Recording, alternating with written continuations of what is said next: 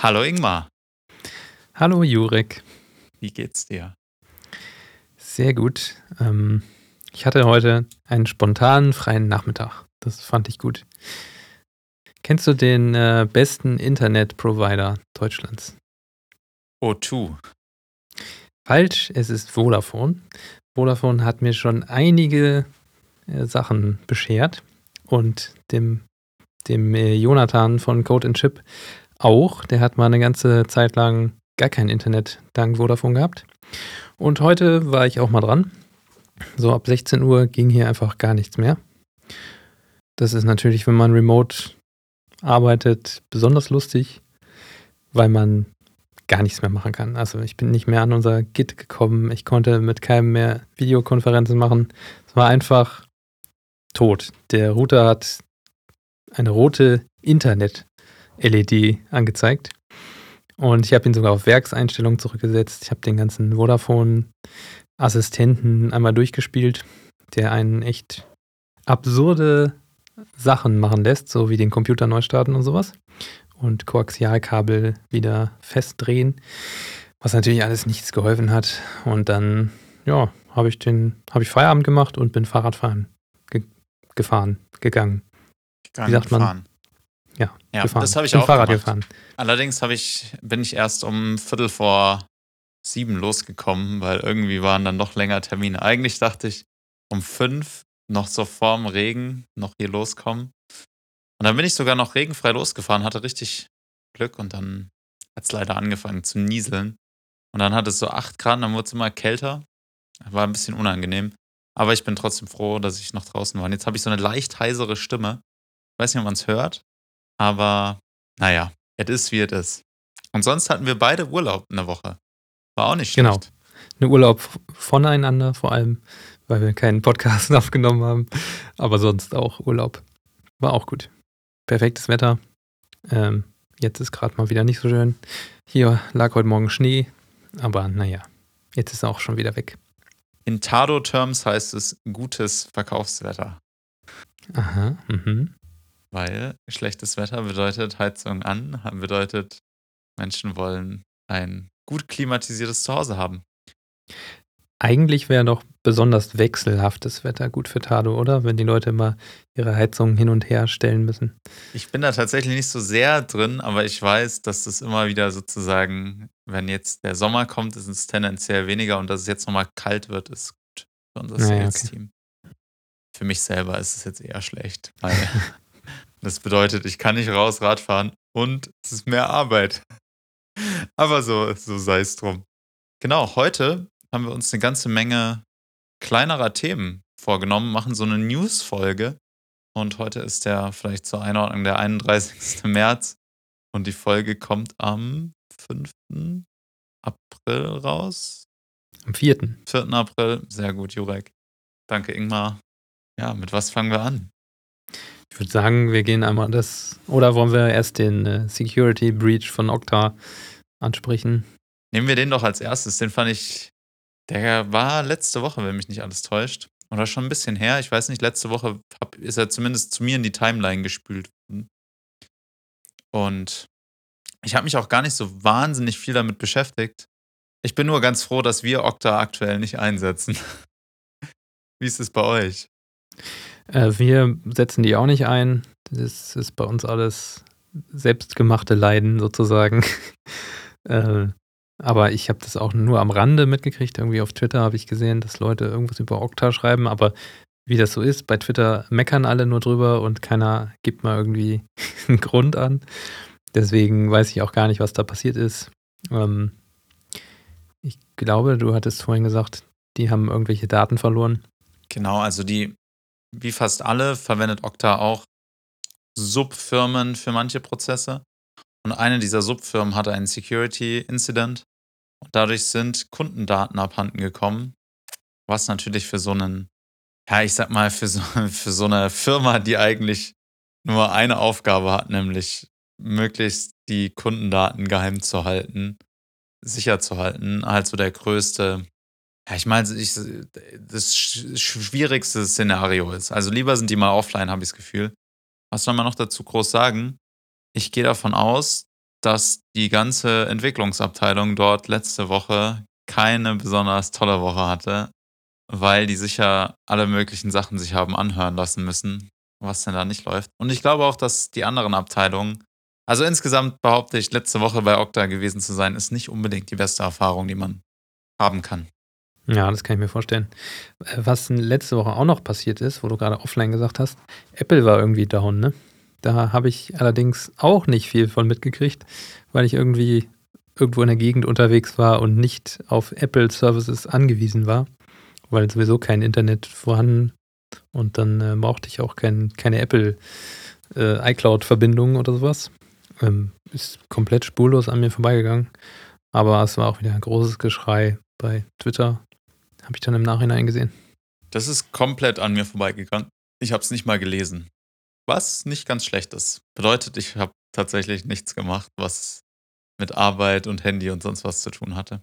Ja, sehr schön. Genau, ansonsten machen wir doch einfach direkt weiter mit dem anderen, sag ich mal, sehr kontroversen Thema in meinen Augen. Das ist, Google führt das Cookie-less Tracking ein. Und wie Google das halt so macht, die verkaufen es als neueste, tollste, äh, besonders privacy-freundliche Alternative zu Cookies. Ich bin mir da nicht ganz so sicher, muss ich ehrlich sagen. Ja, also diese ganzen äh, Geschichten, was Tracking von Google im Web angeht, da da haben sie auch schon so viele Sachen probiert und gefühlt probieren sie da alle halbe Jahr was Neues. Und es ist immer einigermaßen creepy, weil man nicht weiß, wie es funktioniert und man da nicht reingucken kann natürlich. Genauso wie bei Googles äh, PageRank-Algorithmus kannst du ja auch nicht reingucken. Ja, und Tracking an sich ist natürlich auch keine schöne Sache. Und bei den neuen Sachen versuchen sie das immer so zu verkaufen, dass es jetzt viel privacy-orientierter ist. Sie nennen es irgendwie auch Privacy Sandbox. Naja, ich würde es mal als Marketing verbuchen. Ja, also ich glaube, dass sie tatsächlich, also für sie ist es der smarteste Move, den sie machen können, weil sie mehr oder weniger Cookies, Drittanbieter-Cookies verbieten in ihrem Browser.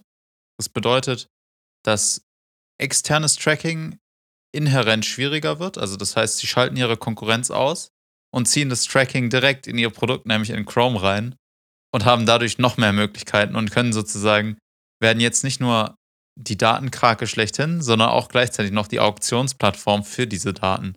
Das heißt, wenn du als Firma an die Daten kommen willst, musst du dafür bezahlen. Und das lässt sich Google mehr oder weniger bezahlen, dass du an die Daten kommst. Was natürlich schon so, ja, ich weiß auch nicht, aber im Grunde genommen wahrscheinlich eingeführt von der EU durch ihr Cookie-Banner haben sie jetzt das Ganze eigentlich verschlimmbessert, weil Google dadurch in eine Ecke gedrängt wurde und sie mussten sich eine neue Lösung überlegen, wie sie ohne Cookies weiter tracken können. Und jetzt haben sie das einfach den Spieß umgedreht und haben das einfach in ihre Plattform mit eingebaut, das ganze Tracking. Somit ist es weg von der Website in einen Browser integriert, der weiß ich nicht, wie viel Market Share, hat, aber sicher über 50 Prozent in Deutschland. Müsste man sich jetzt mal angucken, wie da die aktuellen Zahlen sind aber auf jeden Fall relativ hoch. Ja, und wer sich das angucken will, dazu gibt es ein Video von Google selbst, wo das ganze Thema ja, besprochen wird aus Google-Perspektive. Ich habe aktuell noch kein Video gesehen, wo jemand es sehr kontrovers diskutiert. Das wird aber sicher auch irgendwo da draußen sein. Global hat äh, Chrome einen Marktanteil von knapp 70 Prozent. Ja, somit, wer sage ich mal, seine Daten sicher haben will, der sollte tatsächlich vielleicht auf Firefox oder Safari wechseln.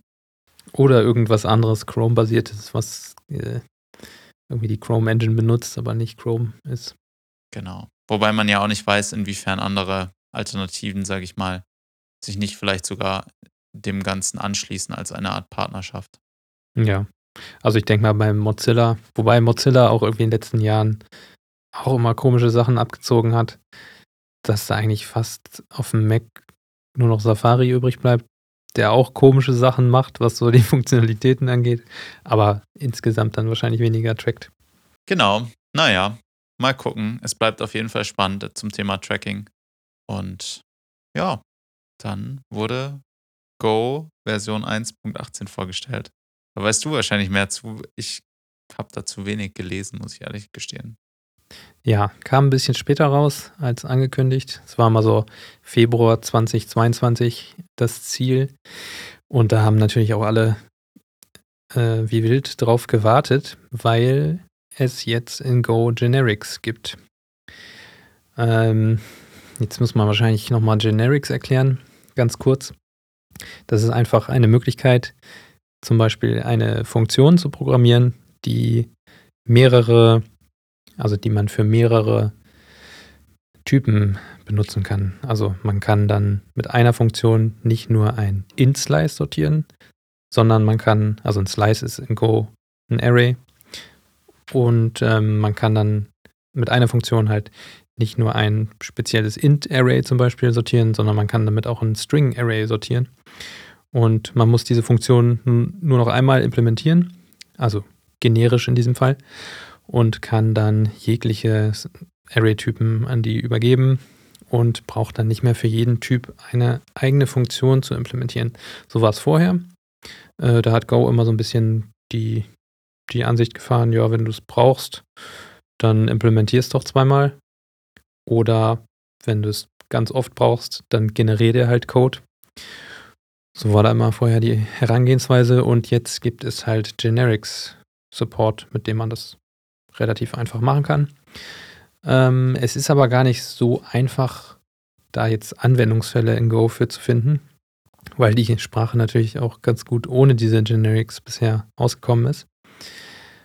Ansonsten wurde noch ein bisschen an dem Test-Framework erweitert, dass man jetzt auch so einen Fuzzy, Fuzzing-Test machen kann, nativ mit dem Go Testing Package. Das ist einfach eine bestimmte Art zu testen. Und insgesamt ist alles mal wieder ein bisschen schneller geworden. Ähm, 20 Prozent haben sie gesagt. Ich habe mal so einen nicht repräsentativen Test gemacht. Da waren es sogar mehr als 20 Prozent. Wir haben einfach mal so einen Test von einem großen Service laufen lassen. Und der war schon deutlich schneller mit Go 1.18 als mit der Vorgängerversion. Also gutes Update kann man benutzen. Allerdings, durch diesen ganzen Generics Support sind einige Linter kaputt. Linter benutzt man, um jetzt irgendwelche häufigen Codefehler zu analysieren in der Pipeline. Und äh, wenn man jetzt Generics benutzt, dann funktionieren viele dieser Linter nicht mehr, die dir bestimmte Fehler halt normalerweise anzeigen. Die können dann mit diesem, äh, wie Generic geschrieben ist, nicht mehr richtig gut umgehen. Und das funktioniert dann einfach nicht mehr. Und die müssen alle geupdatet werden und das dauert. Und deswegen haben wir das auf der Arbeit jetzt zum Beispiel auch noch nicht gemacht, weil unsere ganzen Pipelines dann einfach gar nicht mehr funktionieren würden, weil diese Linter nicht darauf ausgelegt sind. Hast du Erfahrungswerte, wie lange das braucht? Also gab es schon mal so eine Art Breaking Change? Ich habe bisher immer mit, ich bin in Go eingestiegen, wo sie kurz davor waren, ähm, Packages einzuführen oder Modules, glaube ich, heißt es bei Go. Mhm. Und da war auch alles Mögliche im Argen. Ist es ein ähnlich großer Change oder ist es kleiner? Es ist jetzt im Grunde ja kein Breaking Change an sich. Also die Sprache bleibt ja noch kompatibel. Ähm, da haben sie auch so ein Kompatibilitätsversprechen, solange es Version 1 ist, funktioniert eigentlich alles. Aber klar, du kannst jetzt mit einer alten Version keine Generics kompilieren, das ist, sollte irgendwie logisch sein. Ähm, ja, bei den Modules hat das auch einigermaßen lange gedauert. Ich weiß gar nicht, wann die eingeführt wurden. Das müssten, müssten schon ein paar Jahre sein. Und mittlerweile findet man da nicht mehr so viele Projekte, die das nicht benutzen. Ich würde mal, mal denken, weil diese ganzen Linter häufig benutzt werden, dass das an der Front ein bisschen schneller geht. Ich denke mal, so Ende des Jahres wird da das meiste wieder ganz normal funktionieren, wenn nicht sogar schon früher. Spannend. Ja, und dann im gleichen Zug wurde React-Version, oder was heißt im gleichen Zug, sind ja unterschiedliche Teams. Ganz, wurde, ganz was anderes. Ganz was anderes. Wurde React-Version 18 vorgestellt oder offiziell released. Soweit ich weiß, war das letzten Freitag. Und ja, es ist, soweit ich weiß, das größte Frontend-Framework aktuell. Oder das am meist verbreitetste. Und der für mich interessanteste Change ist eigentlich, dass sie Web Components eingeführt haben als oder die werden jetzt aktiv unterstützt, was glaube ich schon dem Ganzen einen großen Boost gibt in die Richtung, um einfach ja so kleine enkapsulierte Modelle, Dinge aufzubauen, die einfach, ja, die man dann schnell Plug-and-Play einbauen kann. Gerade wenn ich jetzt so an WordPress denke, die ja auch inzwischen tatsächlich in ihrem Editor auf React setzen, kann ich mir vorstellen, dass durch diesen, durch das Update auf Version 18 bei React sollte der Gutenberg-Editor dahingehend geupdatet werden, wird sicher einige Plugin-Hersteller geben, die dann eine Web-Component einsetzen, um ihren Content zu rendern, weil das einfach deutlich einfacher ist als React.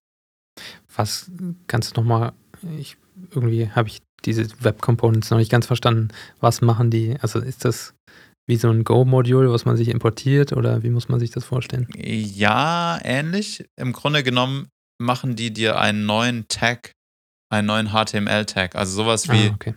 eine H1. Du kannst dir dann sozusagen Headline als Tag entwickeln und kannst den dann registrieren.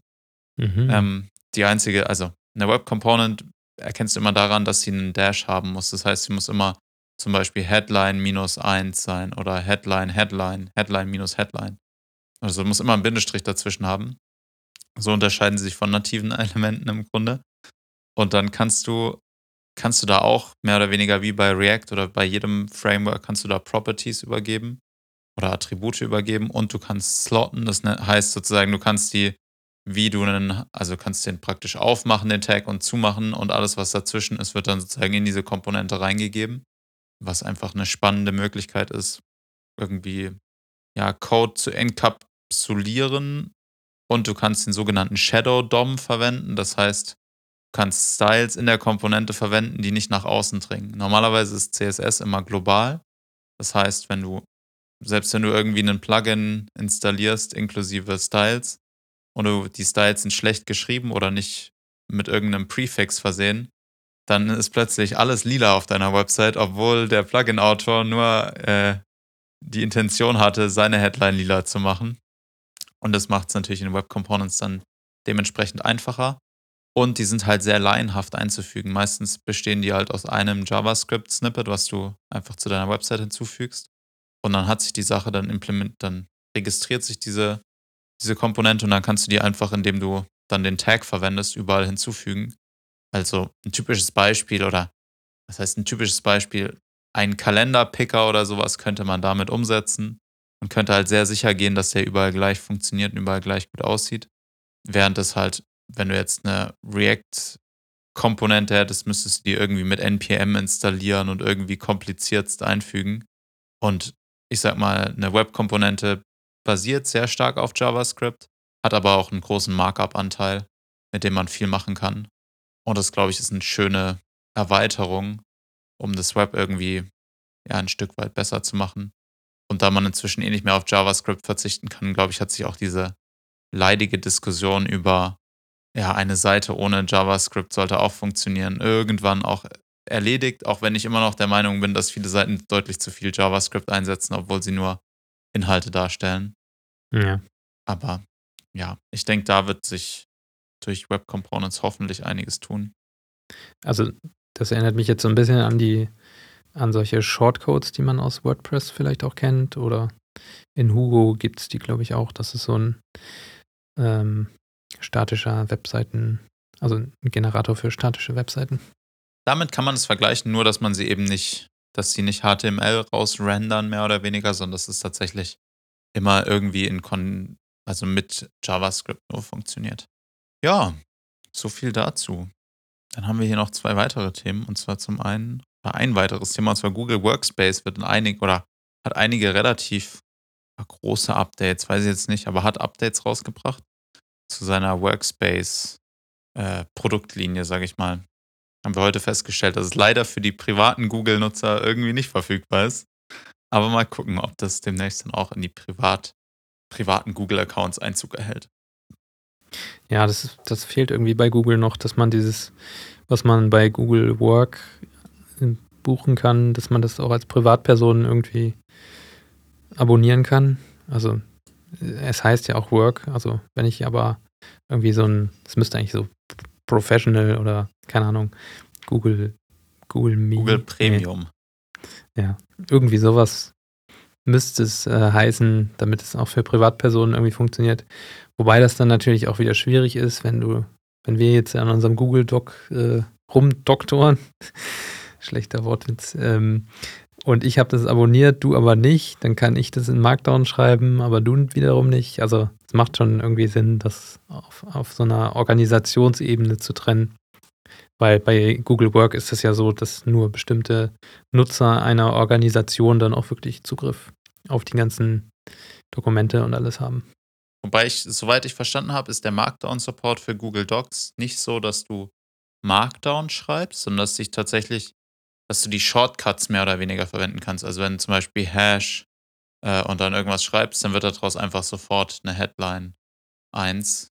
Und wenn du halt Sternchen, Sternchen, irgendwas schreibst, Sternchen, Sternchen, wird daraus fett. Ja. Oder mit den Klammern einen Link einfügst oder äh, eine, eine Liste machst. Wobei die Listen, das würde ja wahrscheinlich so auch schon gehen. Mit einem Bindestrich. Ja, da sind sie irgendwie ganz gut dabei, ne? Bei Google Work, da Features nachzureichen.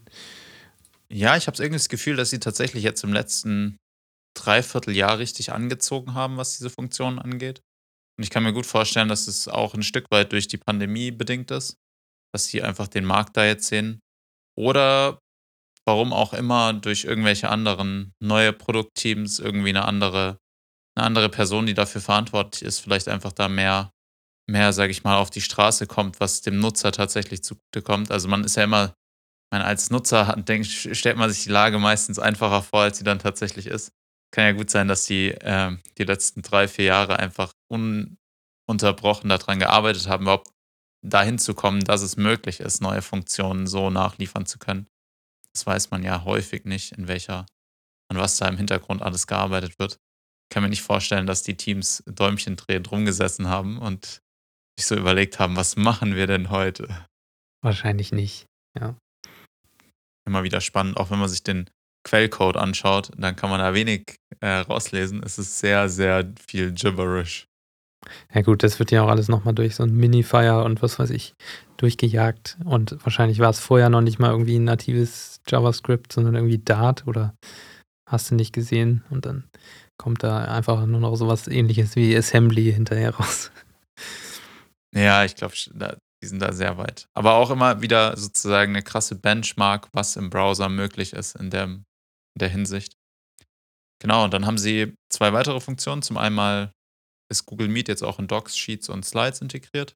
Das heißt, man kann jetzt zu einem Dokument direkt einen Call starten oder alle, die da gerade mit, also was man kennt, man kann chatten in sehr rudimentärer Form in einem Dokument zusammen.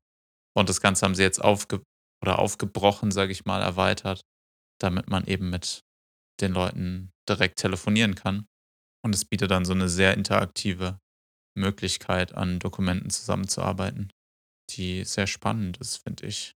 Gerade wenn man jetzt eigentlich nur noch im Remote Office arbeitet.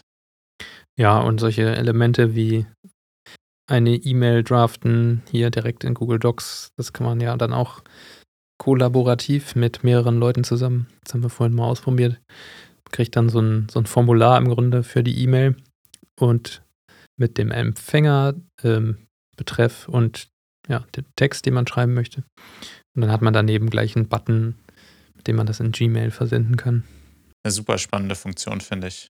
Gerade weil, ja, ein Use Case, den ich tatsächlich relativ häufig habe, dass, dass man irgendwie zusammen an einer E-Mail arbeitet um sie dann loszuschicken, um irgendwie ja, den Inhalt, also gerade wenn es um so Announcement-E-Mails geht, wo man irgendwie was Neues umbringen will, dann finde ich es immerhin sinnvoll, mehrere vorab mal drüber lesen zu lassen, damit es nicht so, ja, damit man halt so offensichtliche Dinge, die irgendwie falsch verstanden werden könnten, irgendwie vorab rausfiltert oder verändert. Ja, und so, dass du auch direkt dann siehst, okay, an wen schreiben wir jetzt diese E-Mail? Wir bereiten auch zusammen einen Betreff vor. Und gerade dieses, ja, jetzt muss ich das hier alles markieren, rüberkopieren in, in eine E-Mail, das kann man einfach im Jahr 2022 mit einem Button lösen.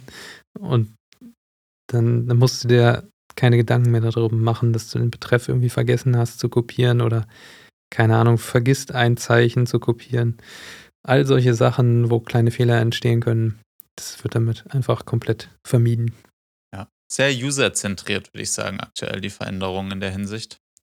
Und zu guter Letzt haben sie Meeting-Slots aufgebohrt.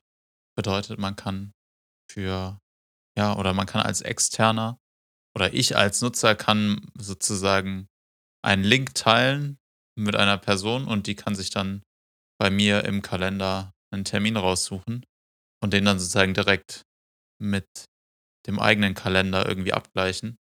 Und das hat natürlich den großen Vorteil, dass man nicht mehr anfängt. Ja, ich habe hier drei Terminvorschläge, du kannst ja mal einen raussuchen und dann kommt einer zurück, zwei Tage später und dann ist er schon von wem anders übernommen und dann, ah, da kann ich jetzt doch nicht mehr. Ah, lass mal versuchen, den einen Termin zu verschieben und dann es gehen Stunden und mehrere E-Mails ins Land und einen Link später kann jeder einen Termin buchen. Das früher auch schon, aber nur wenn man, wenn der Gegenüber auch einen Google-Account hatte. Und jetzt ist es tatsächlich sozusagen losgelöst von irgendwelchen Google-Konten. Und wer bis jetzt immer Calendly dafür verwendet hat, kann jetzt ganz entspannt es selbst in Google machen. Ja, finde ich auch super spannend. Wir haben ja für den Podcast hier, wenn wir Gäste haben, benutzen wir da eine andere App für, weil wir jetzt hier kein Google Work eingerichtet haben, die aber sogar auch kostenlos ist und auch völlig ausreicht für uns News Case. Aber wenn man das irgendwann mal nativ machen könnte, wäre natürlich auch nicht schlecht.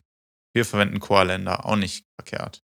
Ich kann mir aber vorstellen, dass es auch für Privatpersonen irgendwann kommt, weil ich glaube, dass es auch ein Feature ist, was man als Privatperson nutzen könnte.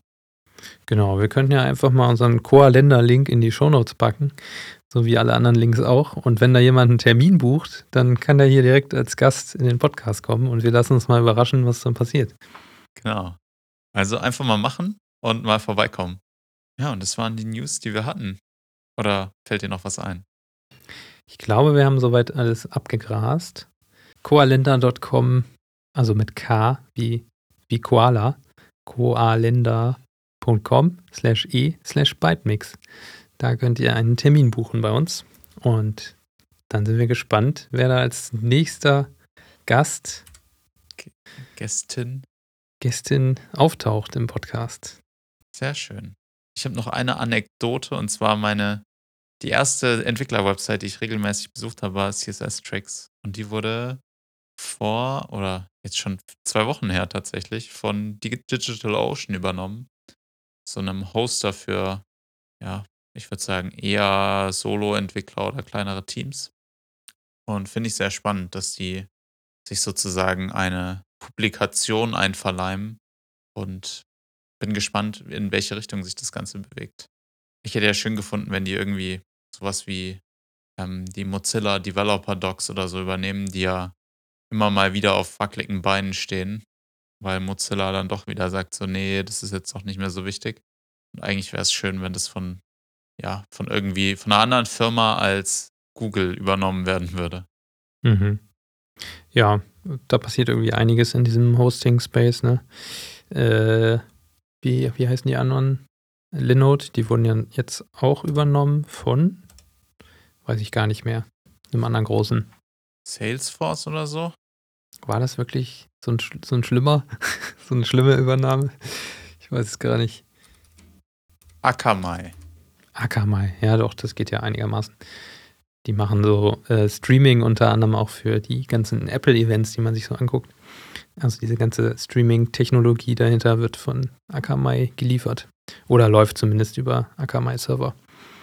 Ich glaube, das damals erste CDN, was es so richtig gab, war Akamai. Mhm. Gibt es bis heute. Ja.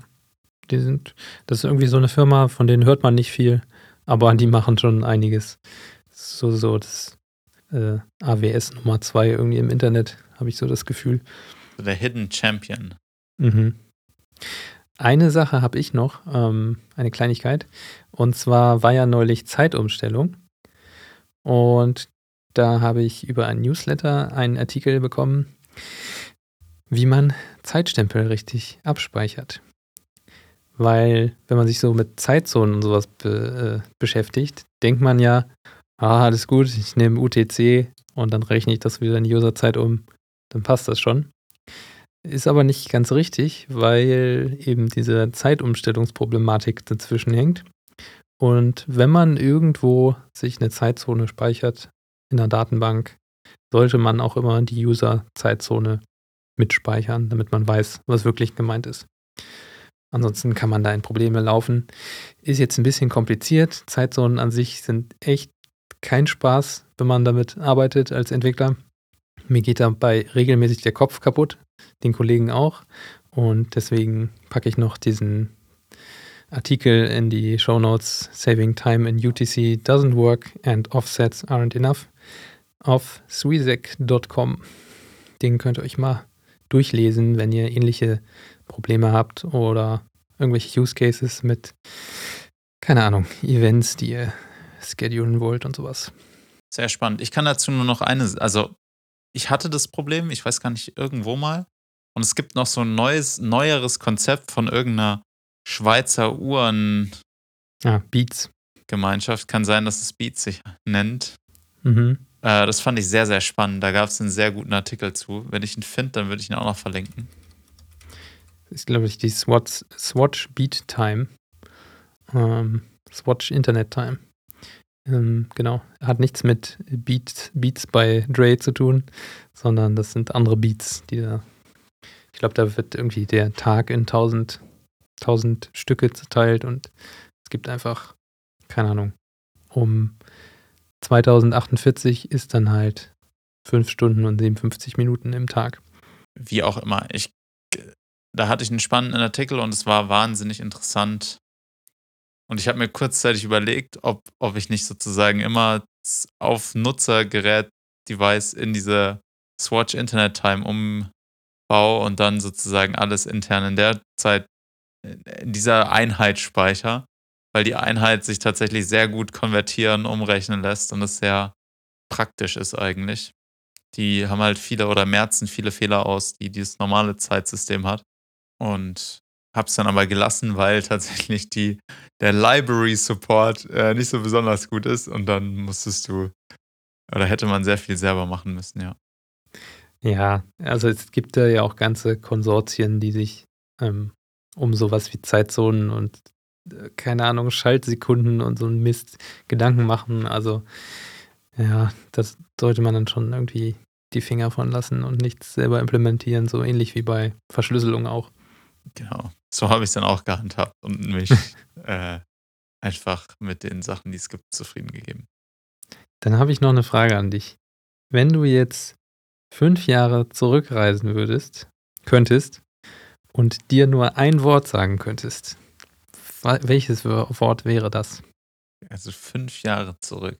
Und ich darf mir nur ein Wort sagen. Mhm. 2017. Bitcoin. ja, man ist relativ schnell bei solchen Antworten, glaube ich, ne? Ja, also das ist jetzt ist eine dumme Antwort, ne? Weil irgendwie, ja, man hätte Profit damit dann machen können. Mhm. Ich glaube, Tesla oder. Ja, wobei ist Tesla-Aktie, ist das ein Wort? müsste man dann den, äh, den Geist aus der Flasche fragen, ob das okay geht. Weil im Deutschen kann man ja beliebig viele Wörter einfach aneinander hängen, ohne ein neues Wort anzufangen. Von daher dürfte man da nicht, äh, muss man gucken, dass man da nicht schummelt. Aber ja, ich finde es eine ganz interessante Frage und mir wäre da jetzt auch nichts Besseres als irgendwelche Firmen eingefallen, wo man vielleicht darauf schließen kann, dann davon Aktien zu kaufen. Ich weiß nicht, ob Bitcoin ja, vielleicht schon. Ob das 2017 noch Sinn gemacht hätte, ich glaube schon, oder? Ja, ich bin da nicht so weit drin, aber ich gehe davon aus, dass ich Multimillionär wäre. ich schaue das mal direkt nach. Also der Bitcoin-Kurs der fünf, letzten fünf Jahre. Vor fünf Jahren war der Bitcoin-Kurs bei, kann das hier nicht so richtig sehen, aber deutlich unter 10.000. Ich gehe davon aus, es ist so die Skala ist super schlecht. Ich würde mal sagen, 2017 waren es 1000 Euro und jetzt ist man bei 42.000 Euro. Ah ja, hier, man sieht es ganz schön. 4.100, äh, 4.211 Prozent. Das ist ganz ordentlich. Das ist ganz ordentlich, genau. Und ja, genau. Wahrscheinlich. Das Problem ist, ein Wort, ein Satz wäre wahrscheinlich besser. Dann hätte man ein bisschen mehr mitgeben können. Dann hätte ich vielleicht auch eher einen Lebens, Advice mitgegeben, wie irgendwie ein Wort, um Geld zu machen. Ja, aber ja, wenn, wenn du irgendwie gesagt hättest, zieh nach Italien, da hättest du wahrscheinlich erstmal gedacht, Anfang 2020, was war das jetzt hier für ein, für ein, für ein schlechter Hinweis? Aber wahrscheinlich langfristig wäre es da schon angenehmer gewesen, glaube ich, in den letzten ähm, zwei Jahren. Keine Ahnung. Ja, ich, ich weiß gar nicht, was ich mir dann wahrscheinlich irgendwie sowas wie oder achte auf deinen Körper, ist super, super generisch. Werde ich wahrscheinlich nichts draus los. Also grundsätzlich glaube ich, wenn ich vor fünf Jahren irgendwie. Ich habe immer das Problem, wenn es sehr stressig wird, dann höre ich auf mit den Sachen, die mir gut tun und versuche sozusagen nur das zu machen, was ich glaube, was sozusagen der Arbeit hilft, irgendwie dem Ganzen sowas in die Richtung geht. Und eigentlich, glaube ich, ist es konträr zu dem, was wirklich weiterhilft. Weil was wirklich weiterhilft, ist halt zum Beispiel heute Abend dann doch noch rauszugehen, eine Runde Rad zu fahren. Und eigentlich sage ich mir das immer wieder, wenn es stressig ist, dann musst du eigentlich weniger tun, weil nur dann wird es besser. Und es bringt überhaupt nichts zu versuchen, sozusagen, wenn viel Arbeit ist, dann irgendwie noch mehr zu arbeiten, weil dadurch wirst du eigentlich immer, immer langsamer und du musst dann einfach Schluss machen und sagen, so, und ich, nee, ich gehe jetzt erstmal zwei Stunden irgendwie raus und mache irgendwas und dann kann ich meinetwegen nochmal eine halbe Stunde am Abend über irgendein Problem nachdenken. Aber man kann nicht die Welt verbessern in allen Richtungen. Und das ist wie so ein Rabbit Hole. Wenn man da halt irgendwie immer weitergeht, dann wird es auch nicht besser. Mhm. Und man muss da, glaube ich, immer eine gute Balance halten. Und ich glaube, inzwischen gelingt es mir besser als früher, aber ich hätte das früher anfangen sollen, mir da irgendwie auch zu sagen, ja, mehr geht halt nicht und gut ist. Naja. Aber ich weiß nicht, wie ich das in einen Satz hätte verpacken sollen. Ich weiß nicht mal, ob ich das jetzt, wie ich es jetzt mache, richtig mache oder besser mache. Naja, vielleicht gehen ja irgendwann Zeitreisen, dann kannst du bis dahin noch ein bisschen überlegen, was das beste Wort ist, was man für die nächsten fünf Jahre hätte gebrauchen können. Sehr schön. Und damit vielen Dank fürs Zuhören und bis nächste Woche. Bis nächste Woche. Ciao. Ciao, ciao.